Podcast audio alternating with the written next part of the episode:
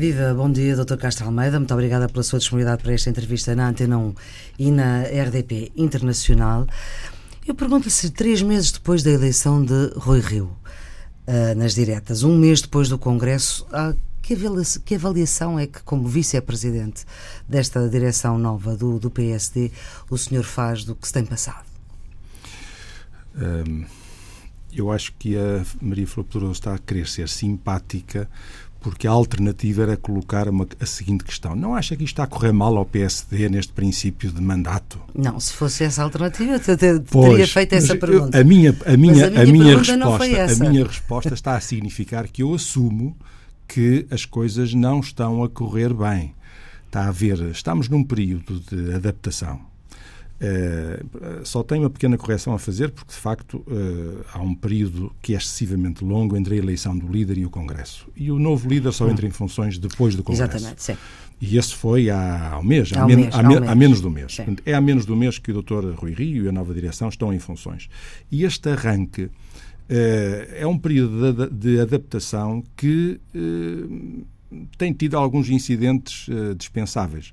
Alguns são naturais, uhum. de um período de arranque, de adaptação, uh, e outros eram dispensáveis. Uh, o pior momento foi a eleição do líder parlamentar, com aquela votação como nunca se tinha visto. Quero acreditar que não. Quero acreditar que não porque não foi um bom momento, mas foi um momento também de alguma clarificação uh, e que eu creio que está totalmente ultrapassado. Esse está uhum. ultrapassado. Uh, portanto, Ou marcou, seja, marcou, receia, marcou um incidente, mas que está ultrapassado. O senhor não receia que, por exemplo, haja uma qualquer medida que a direção do PSD queira ver eh, viabilizada pela sua bancada e haver uma revolta na bancada. Não receia isso? Não, não creio que haja esse tipo de. Não, não há esse perigo. Uhum. Uh, mas perguntava-lhe uh, se não foi o pior momento a eleição do, do líder parlamentar com aquela votação, qual é que foi o pior momento? Quer dizer que eu vou dos piores. Não, uh, não, não há que fugir às coisas. Já agora, mais recentemente, uma questão complexa que tem a ver com, com o Feliciano Barreiros com, Duarte. com o, o secretário-geral do partido. Uh, e que está uh, que, que, que, que, se afigura como uma complicação uh, que era que era desnecessária de facto e aqui o, o, meu companheiro Feliciano Barreiras Duarte ele já reconheceu que não procedeu bem ele não procedeu bem e já o reconheceu porque inscreveu no currículo uma, uma atividade e uma condição que ele pensava vir a ter no futuro, mas que não que verdadeiramente não tinha, não tinha ainda e, portanto, não, não o devia ter feito, e isso ele já reconheceu. Sim. Ehm, e isso criou aqui E não um devia clima... reconhecer mais coisas? Isso não obrigava, talvez, quando se fala num banho de ética, e foi o Dr. Rui Rio que falou, não devia, talvez, tirar conclusões desse seu erro uh, reconhecido?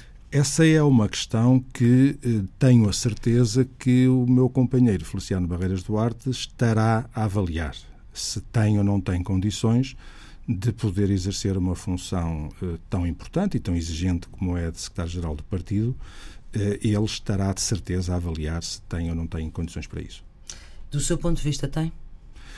Não, não é importante do meu ponto de vista, interessa mesmo ao ponto de vista dele. É, é, bom que ele, que, ele, que ele pondere se tem condições para isso, o que é que é melhor para ele próprio, o que é que é melhor para o partido, e eu tenho a certeza que ele ponderará isto na perspectiva do interesse dele e do interesse do partido também. É, mas o que interessa aqui é a avaliação que ele fizer. Se fosse consigo? Não é comigo. Mas se fosse consigo? É, isto não aconteceria comigo. Hum, pronto, ficamos com esse dado então. Mas hum, acha que uh, uh, o facto de Rui Rio ter falado neste banho de ética e de ter estas dificuldades, porque esta mais recente do secretário-geral uh, do, do, do, PSD, um, enfim, é uma coisa circunscrita de facto a ele próprio, mas uh, vejamos, por exemplo, as críticas com que foi recebida a vice-presidente Helena Fraga uh, e mesmo Salvador Malheiro, ambos alvo de processos de investigação no Ministério Público. Isto não dificulta, não se fala de mais nada no PSD que não estes casos? Bom, mas uh, não é o Dr. Rui Rico que tem falado disso. Vamos lá ver. Uh, a questão do banho de ética, eu não, não me passa pela cabeça que o Rui Rio tenha uh, perdido o rigor que, toda a vida teve. Ele tem uma vida de 60 anos de, de rigor ético um, uh, e, de, e, de, muito rigor nessa matéria. E ele não mudou de convicções, com certeza, aos 60 anos. Ninguém muda de convicções aos 60 anos. Ele é o mesmo de sempre. Agora, ele não podia suspeitar que havia eh, condições eh, que ele desconhecia e qualquer pessoa percebe que ele desconhecia algumas das situações com que se deparou. Sim, mas ele disse satisfeito com os, os, as explicações que teve, quer com a Helena Fraga, quer com Salvador Malheiro, quer com Feliciano Barreiras Duarte.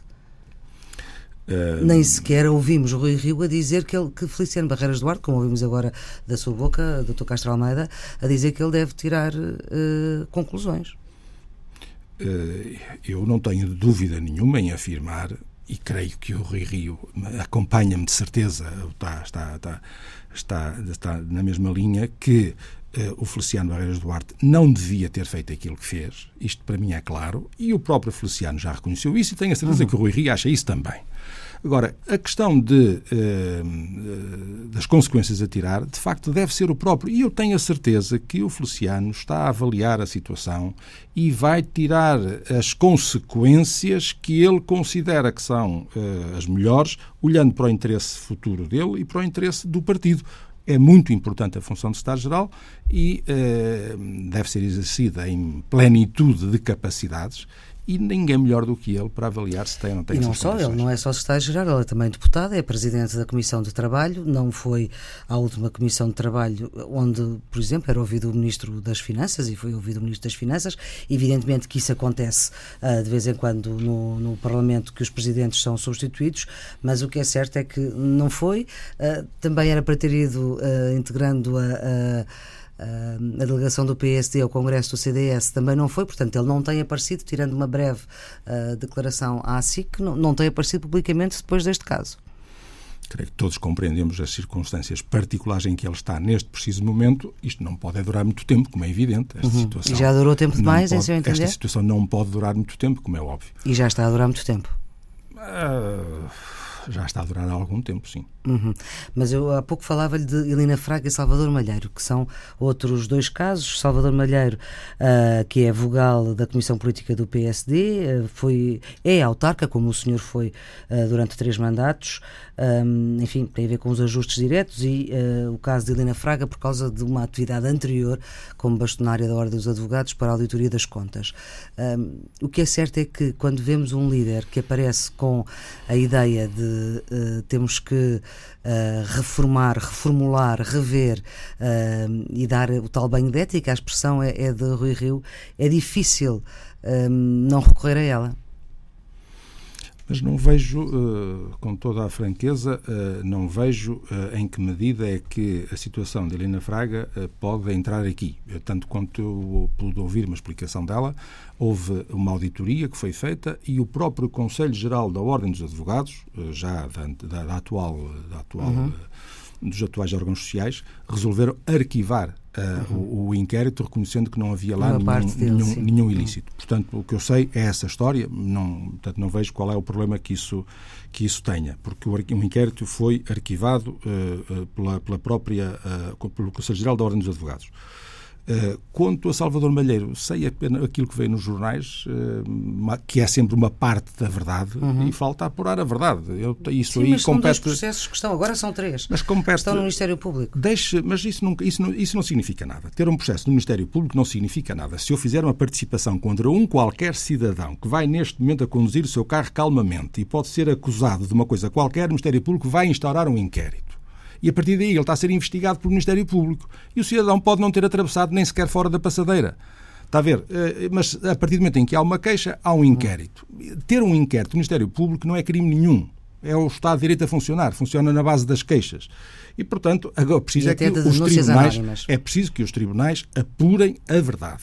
Hum. E nós temos que ser, temos que nos eh, temos que uh, uh, digamos, adotar comportamentos e atitudes relativamente a factos comprovados, ou pelo menos não precisam estar judicialmente comprovados. Tem que ser, o senso comum tem que acreditar neles. Hum. E, portanto, neste caso aqui de Salvador Malheiro, há uma acusação, há uma imputação de responsabilidades que está longe de estar apurada. Se for apurada a responsabilidade criminal, Evidentemente que isso há de repercutir-se na esfera, na esfera política. Mas e se não for apurada nenhuma responsabilidade criminal ou mesmo moral? Não há consequências a tirar. Portanto, primeiro é preciso estarmos a assentar nos factos uhum. e não falar apenas na base de uh, suspeições, denúncias, queixas, às vezes anónimas. Tem que haver rigor, porque senão qualquer dia ninguém quer ir para a vida política. Aparece uma denúncia qualquer, um fulano passa a ser investigado pelo Ministério um Público. Pouco. Já acontece, mas não podemos deixar que a vida política eh, seja assaltada por denunciantes anónimos que uh, afastam qualquer pessoa séria da política temos que dar espaço, condições de trabalho de, de, e acreditar, em princípio, na idoneidade das pessoas.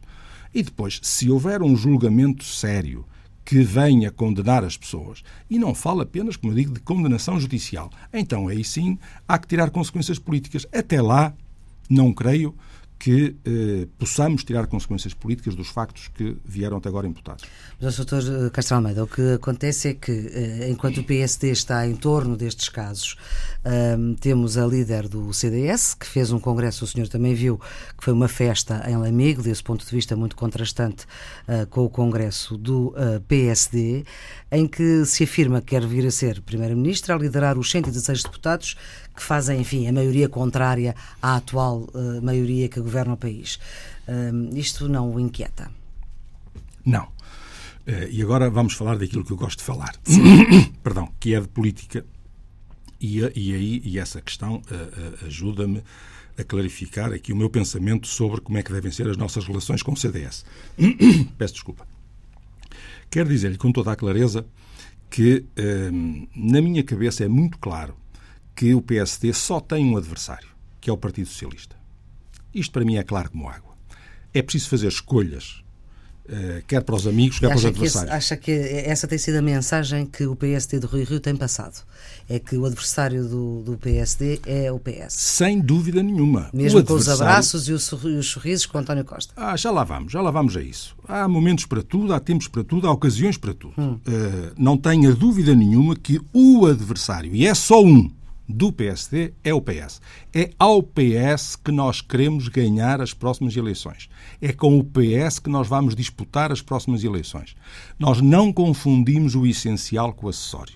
E o essencial é ganhar as próximas eleições ao Partido Socialista, ponto número um. Ponto número dois, que sozinhos ou com o CDS, provavelmente precisaremos de ter o CDS para ter 116 votos e conseguir ter uma maioria parlamentar que afaste este governo do PS e que e afaste maioria. a geringonça uh, do poder. Eh, é clara, absolutamente clara, a nossa orientação para, um, ehm, para uh, enfrentar o Partido Socialista e devo dizer-lhe, isto se calhar também vai espantar, e devo dizer-lhe que, na minha convicção, temos uma séria possibilidade de ganhar as próximas eleições. Eu sei que isto não é consensual a ideia que está criada é de que o PS vai ganhar as próximas eleições. E o que eu digo é que o PS pode ganhar as próximas eleições ou pode perdê-las. O PSD pode perdê-las e pode ganhá-las. Mas e nós é que temos está, que trabalhar. Está tão convencido. Eu queria ainda ir ao CDS e não, sim, espero sim, não me esquecer. Sim, mas porquê é que está, está tão convencido que o PS pode perder as próximas eleições? Olha, porque, em primeiro lugar, porque merece perdê-las. Merece perdê-las. Este é o grande trabalho que o PSD vai ter que fazer agora, porque hoje hoje, no dia em que estamos a falar, em março de 2018, eu estou a dizer que o PS merece perder as eleições e eu tenho consciência que a maior parte dos ouvintes diz assim: este tipo está a exagerar. E merece porquê?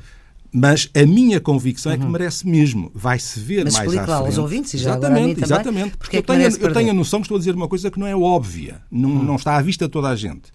Porque então, o Partido Socialista e o, António, o, o, o Primeiro-Ministro António Costa, em particular, têm sido exímios em passar a imagem para o país de que o país está a correr muito bem. Está tudo fantástico. Ou pelo menos não está tudo fantástico, está globalmente fantástico. O país está a crescer, está a criar emprego, as coisas estão a correr muito bem, o país está a cor-de-rosa.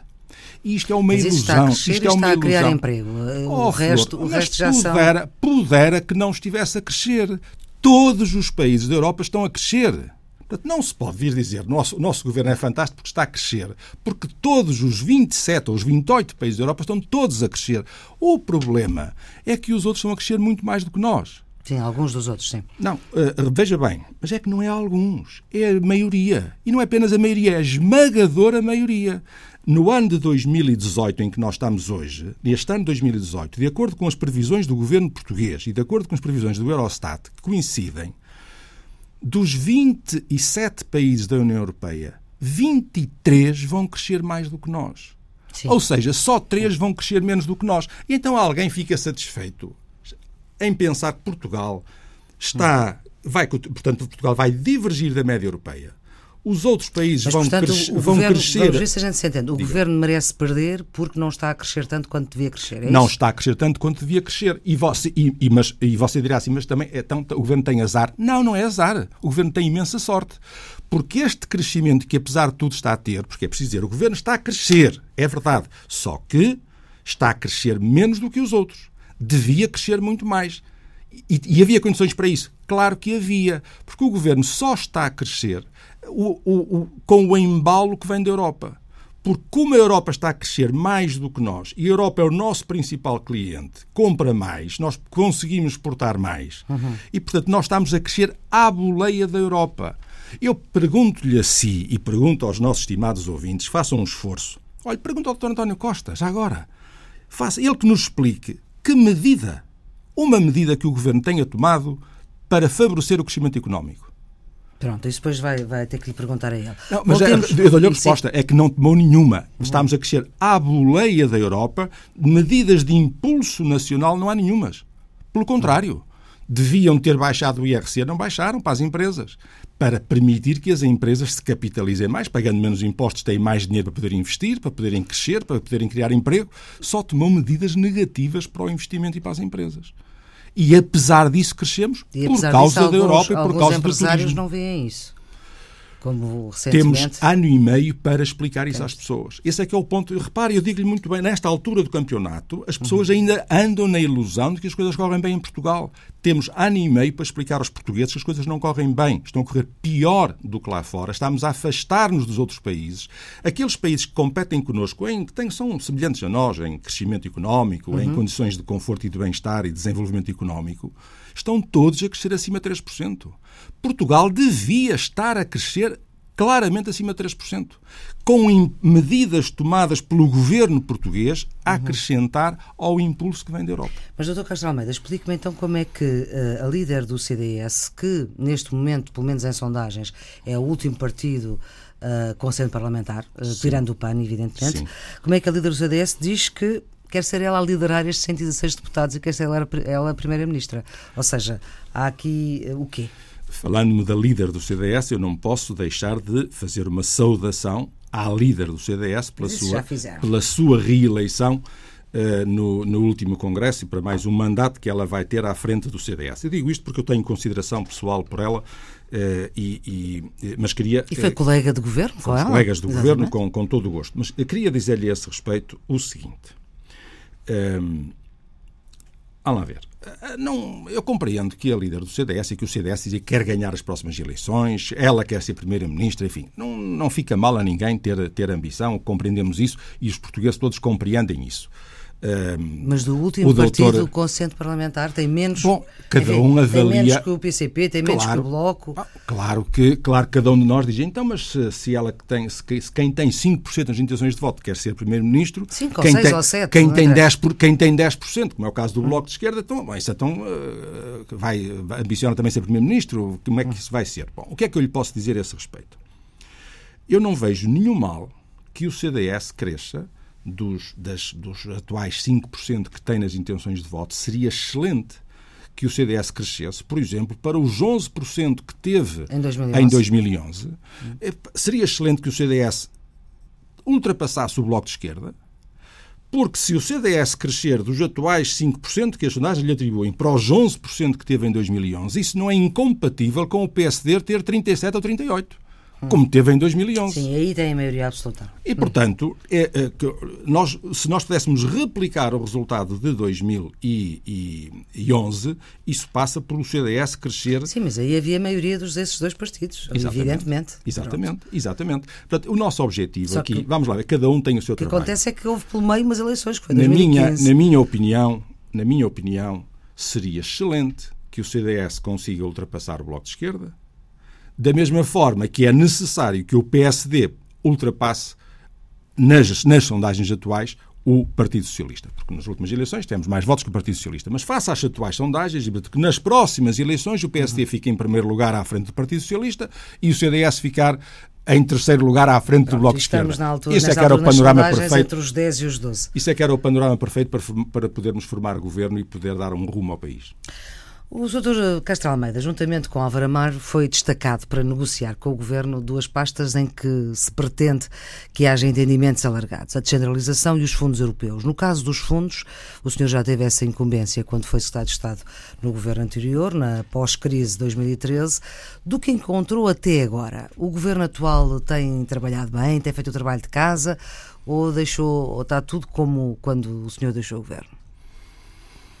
Olha, eh, Maria Flor Pedroso, eu levo hum, muito... Isto preocupa-te para ser o nome completo? Uh, levo, levo muito a sério esta missão que tenho e, e compreenda isto. O meu sentido de responsabilidade faz com que eu, que quero construir com o atual governo uma solução de consenso para o Portugal 2030, para o futuro, não faz sentido que eu, que eu esteja, por um lado, a construir uma relação de confiança com o governo para construir um programa comum para os próximos largos anos e, por outro lado, esteja a tirar pedras ao governo pelo desempenho que está a ter nos fundos europeus nesta matéria.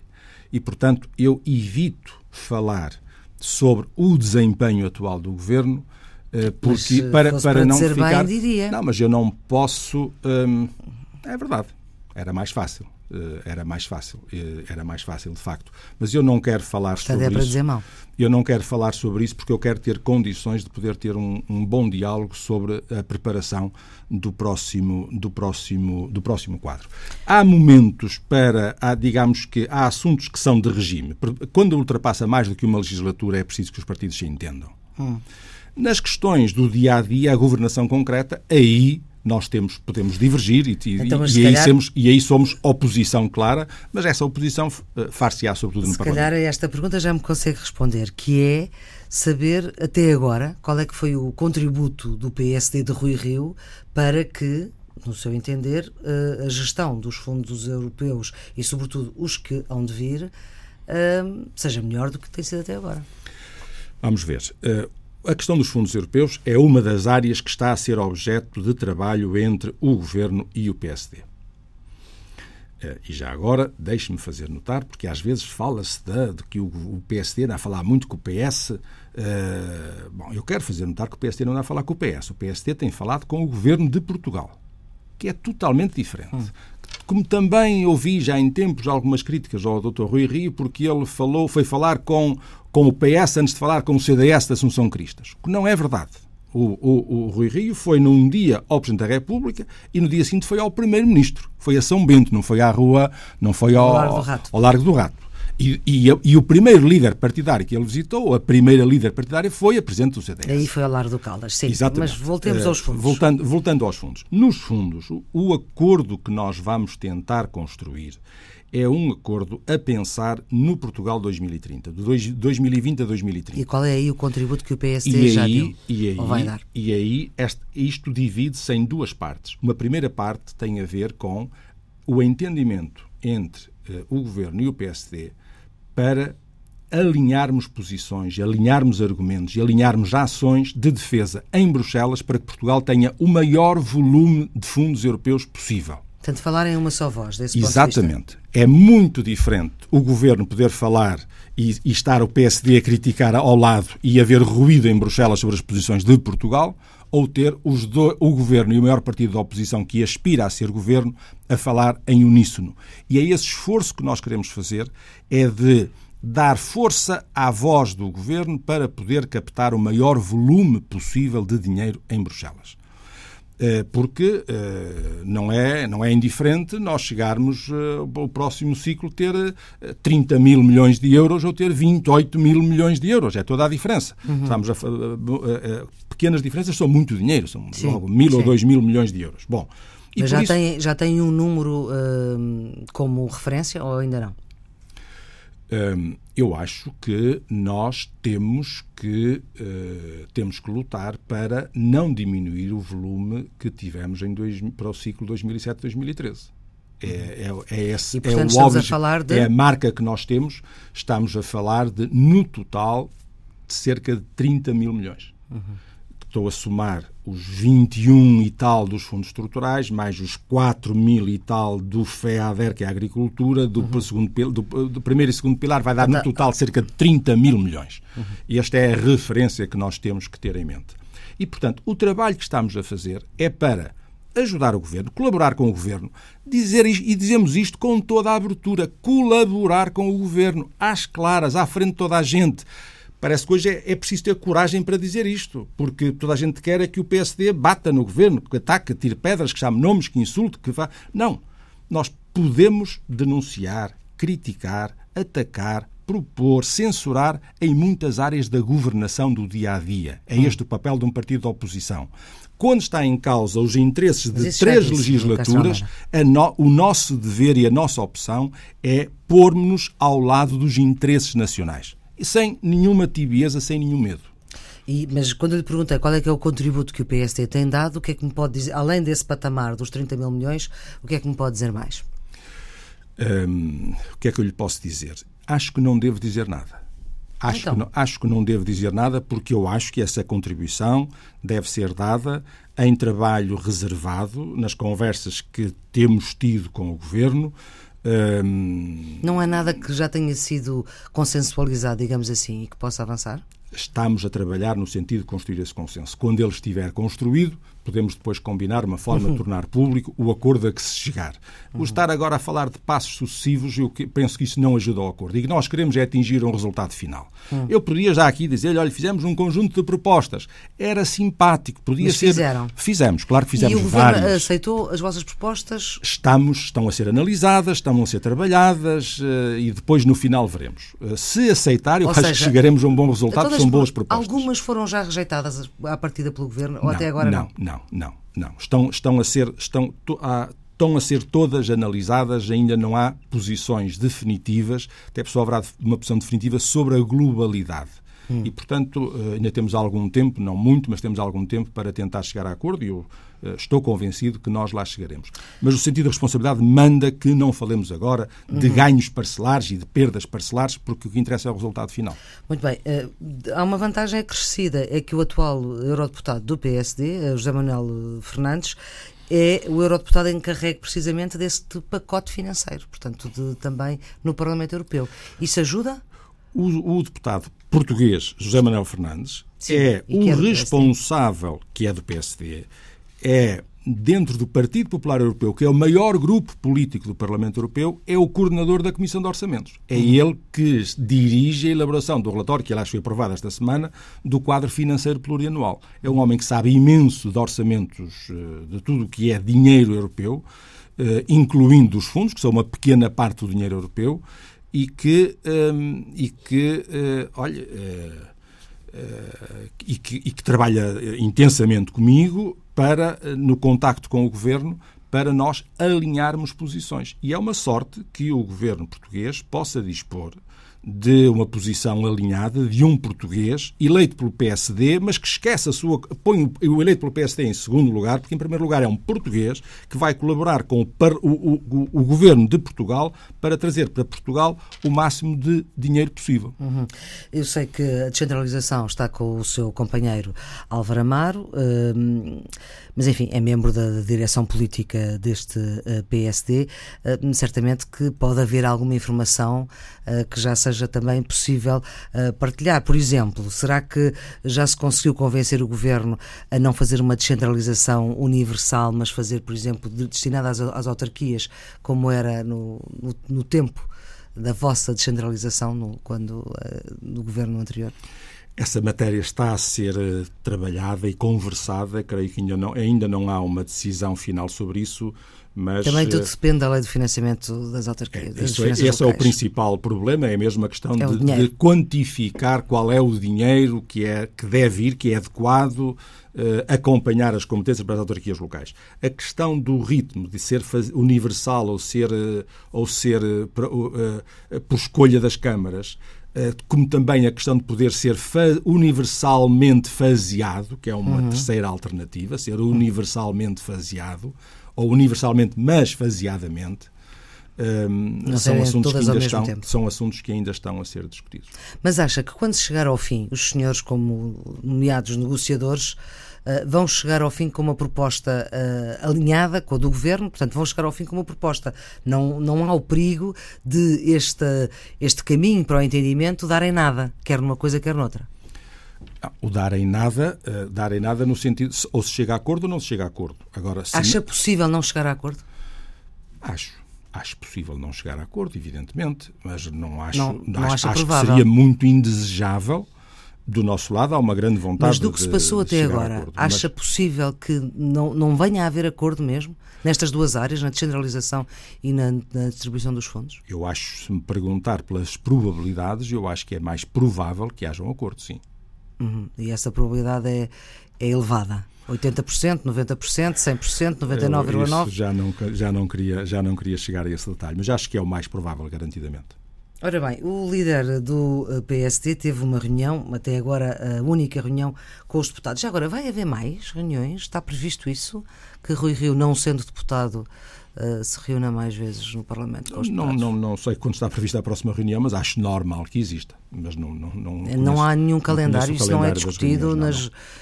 Hum, sei lá, uma reunião mensal, uma coisa assim? Poderá estar acertado entre o líder do partido e o líder parlamentar. Não sei, desconheço isso, mas é, acho, acho normal que existam reuniões dessas.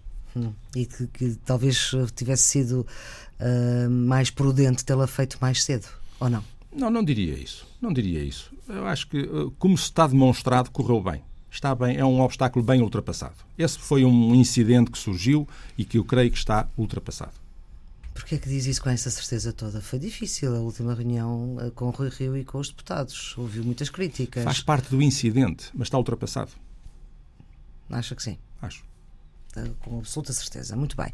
Mas nessa reunião com uh, os, os, deputados, uh, aliás, é uma decorrência também daquilo que, daquilo que se sabe que Rui Rio quer fazer em relação à justiça, vai ser necessário, o senhor é jurista, rever a Constituição para mexer na justiça a sério. Até agora conhece essas propostas uh, do Tribunal Constitucional em Coimbra ou da Provedoria de Justiça em Coimbra. O que eu pergunto é, isto são ideias para pós-2019. Não são ideias para pugnar por elas agora e, por exemplo, para mexer na Constituição, é, é outro entendimento de largo espectro, digamos assim. Olha, hum, vamos ver. Eh, quando se fala de reformas estruturais ou de reformas de regime, hum. nós temos que dar dois passos atrás, ganhar distância e perceber que estamos a falar de coisas de largo espectro. Isto exige muito tempo exige muito consenso, muita discussão, exige tempo e, e, e, disponibilidade para o diálogo, avanços e recuos, pequenos passos, dentro de uma estratégia global, mas pressentindo, assumindo que é necessário hum, muita ponderação, muito diálogo, muita reflexão, muito estudo e muita procura de consenso, muita paciência também, muita calma, tranquilidade. É assim que se fazem as grandes reformas. Uhum. Não é uma medida para anunciar logo à noite, certo. nem para a semana. E, portanto, se fosse fácil já estava feito. Este é um bom princípio. A reforma da justiça é uma coisa extremamente complexa e se for perguntar aos diferentes agentes, cada um deles acha que, a, a, que tem uma opinião que muitas vezes é contraditória com a opinião do vizinho. E, portanto, não, não pode, não deve haver rupturas, tem que ser reformas que, se, que os cidadãos sintam no seu dia a dia, uh, mas que temos que ter a noção que são coisas que demoram tempo. E, portanto, por exemplo, essa que fala da reforma da justiça é uma coisa tão complexa que, se os partidos se puserem de acordo sobre um conjunto de problemas a resolver e se se comprometerem a encontrar medidas para a sua resolução, eu já acho que isto é um enorme avanço. E do seu ponto de identificar vista... os problemas e hum. dizer há este problema, vamos ter que o resolver neste sentido, nesta direção, com este propósito, com este objetivo, uhum. deve ser esta orientação para resolver o problema. Se chegarmos a acordo sobre isto, isso é um avanço grande. Depois é preciso encontrar as soluções de detalhe, mas ter identificados os problemas e identificadas as orientações para a sua resolução é um dado novo da e isso maior é para fazer quando? É para fazer até 2019? Eu acho que nós do nosso ou é para propor para depois de 2019? Ah, eu acho que a solução só pode vir depois de 2019. É, será um ou grande seja, avanço se identificarmos os problemas agora. Já é um grande avanço. Doutor Castro Almeida, o que eu queria perguntar é o seguinte: o PSD vai pressionar o PS a, a fazer uma revisão constitucional para acomodar as alterações uh, na Justiça que, que Rui Rio quer fazer? Não parece nesta, nesta, nesta legislatura. Sim. Não parece, não.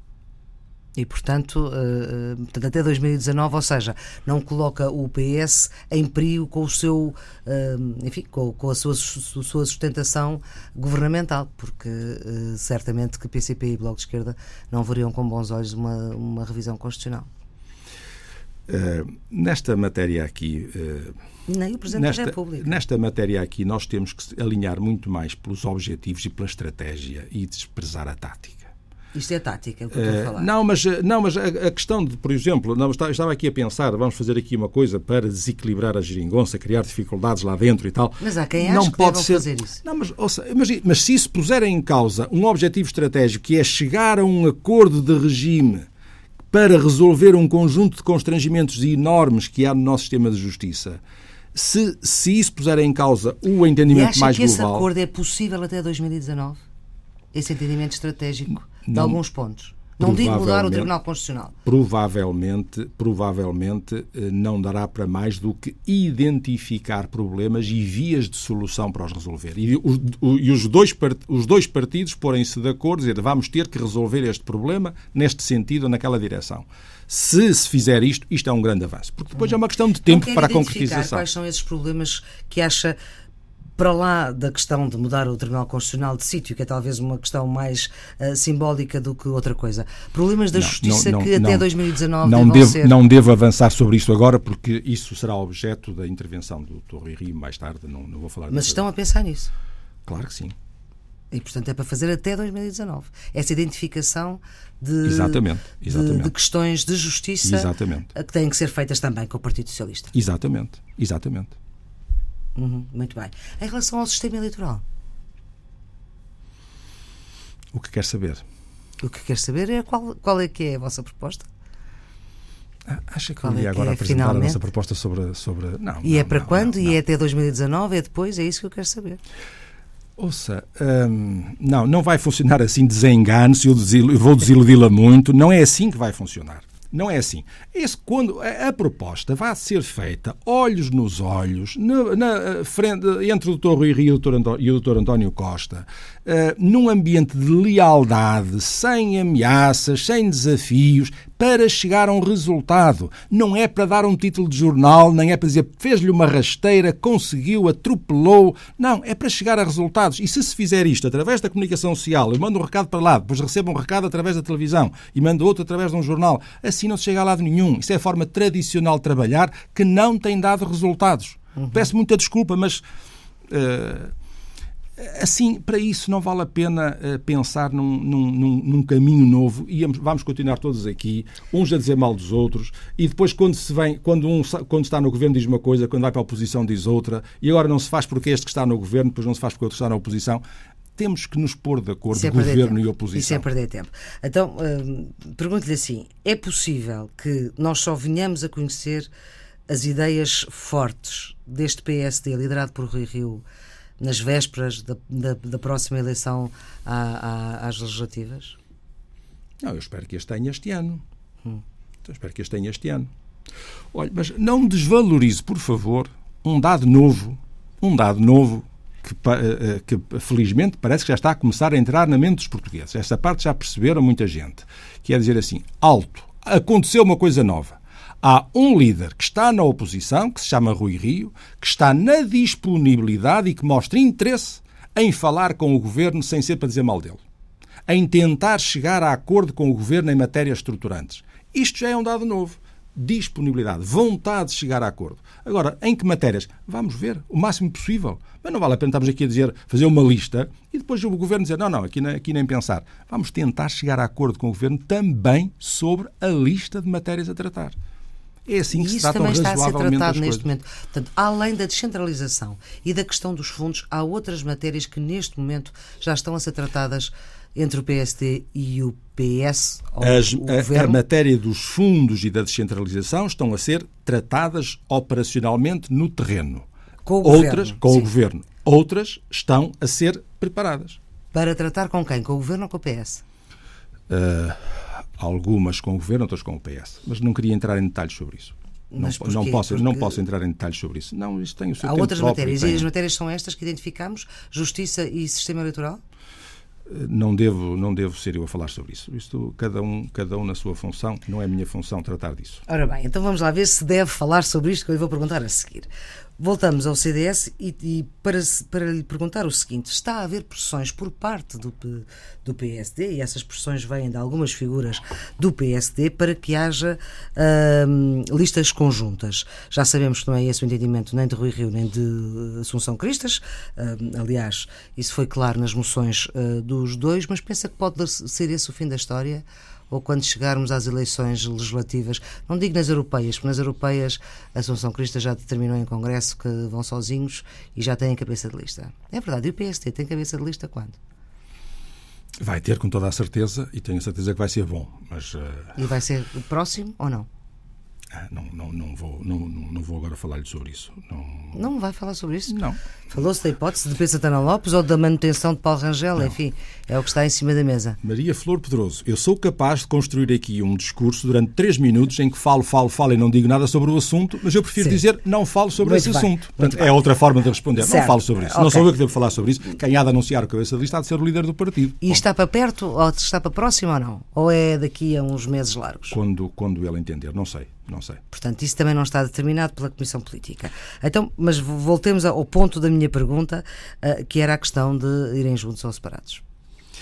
Um, o CDS já fez a sua escolha e, portanto, uh, não vale a pena estarmos a falar sobre o que é que é melhor. Eu podia dar a minha opinião se o assunto estivesse em aberto. O CDS já fez a sua escolha, vamos respeitar a escolha que o CDS já fez. E, portanto, mas o que é certo é que a questão não deixa de estar em cima da mesa. Porque há destacados ah, sociais-democratas que falam dela com alguma abertura. Uh, Eu diria que é relativamente pacífica e tranquila a opção de concorrermos em listas separadas na- na- nas eleições ao Parlamento Europeu. E eu penso que até às eleições ao Parlamento Europeu não se voltará a falar do cenário de listas conjuntas ou separadas para a Assembleia da República. É Eh, preciso e até contarem os votos no Parlamento a- Europeu, a- cada um, para se perceber se faz sentido ou não depois irem juntos nas legislativas. Creio que é um assunto que está encerrado, porque o CDS já tomou a sua posição, pelo menos até às eleições ao Parlamento Europeu. Hum, mas pode ser reaberto depois delas. Pensa que o grupo parlamentar tem alguma razão para recear uma perda de protagonismo dos deputados por causa deste ah, Conselho Estratégico que Rui Rio ah, delineou na última, na última reunião da direção? Olha, acho sinceramente que não e vou explicar porquê. Eh, Mas vou dizer isto com grande convicção. Os deputados são políticos, essencialmente políticos, escolhidos com critérios políticos, sendo desejável que tenham eh, uma componente técnica o mais elevada possível Hum. nas diferentes áreas de especialidade. Mas os deputados são, sobretudo, políticos. E não se peça aos deputados, não tem que ser um deputado a encontrar soluções técnicas para os problemas. Portanto, é este Conselho Estratégico é isso que vai fazer. o Conselho Estratégico tem a missão, tem, é complementar deste trabalho, porque justo ao contrário dos deputados, eu diria que o Conselho Estratégico são pessoas que são predominantemente técnicas, que tenham uma boa sensibilidade política. Hum. O deputado é um político que é bom que saiba de técnica, que tenha componente técnica. O Conselho Estratégico é de pessoas que são, são académicos, cientistas, são profissionais muito qualificados nas suas respectivas atividades E, portanto, não vem em causa. que, portanto, que são complementares, vão abastecer, vão abastecer de soluções técnicas, estudar tecnicamente os assuntos, porque isto é muito bonito. Um político pode dizer vamos por aqui, vamos por lá e tem que tomar opções.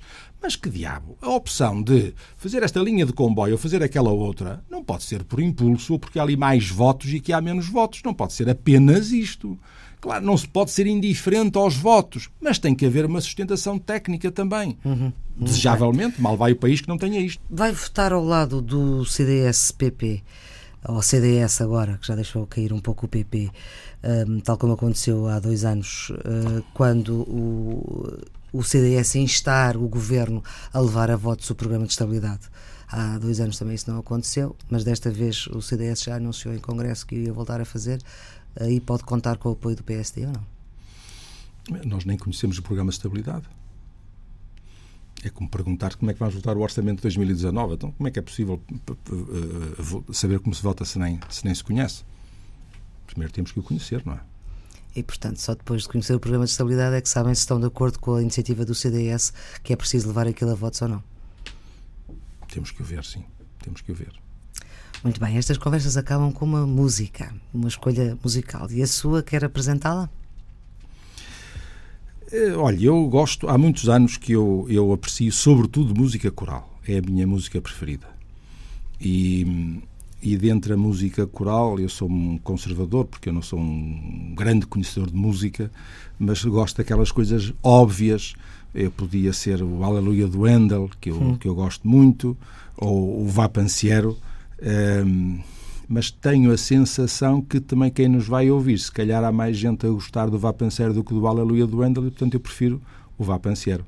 E portanto, Vapanciero, isto traduzido, uma tradução livre, é vamos, vamos pensando, não é?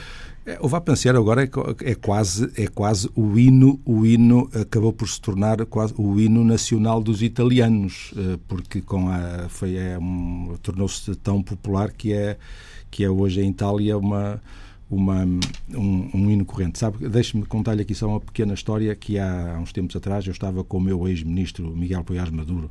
Estávamos numa reunião, uma coisa, de, de, uma reunião do Conselho Europeu, uh, creio que em Vilnius. Na eu, Lituânia? Exatamente. E uh, eu, no dia seguinte, ia fazer uma operação, veja bem, uma corda vocal porque havia receio que eu pudesse ter um cancro na corda vocal. E eu então estava ali a passear com ele, andava temeroso, porque será que eu tenho um cancro na corda vocal? Vou deixar de falar? Como é que vai ser esta coisa e tal?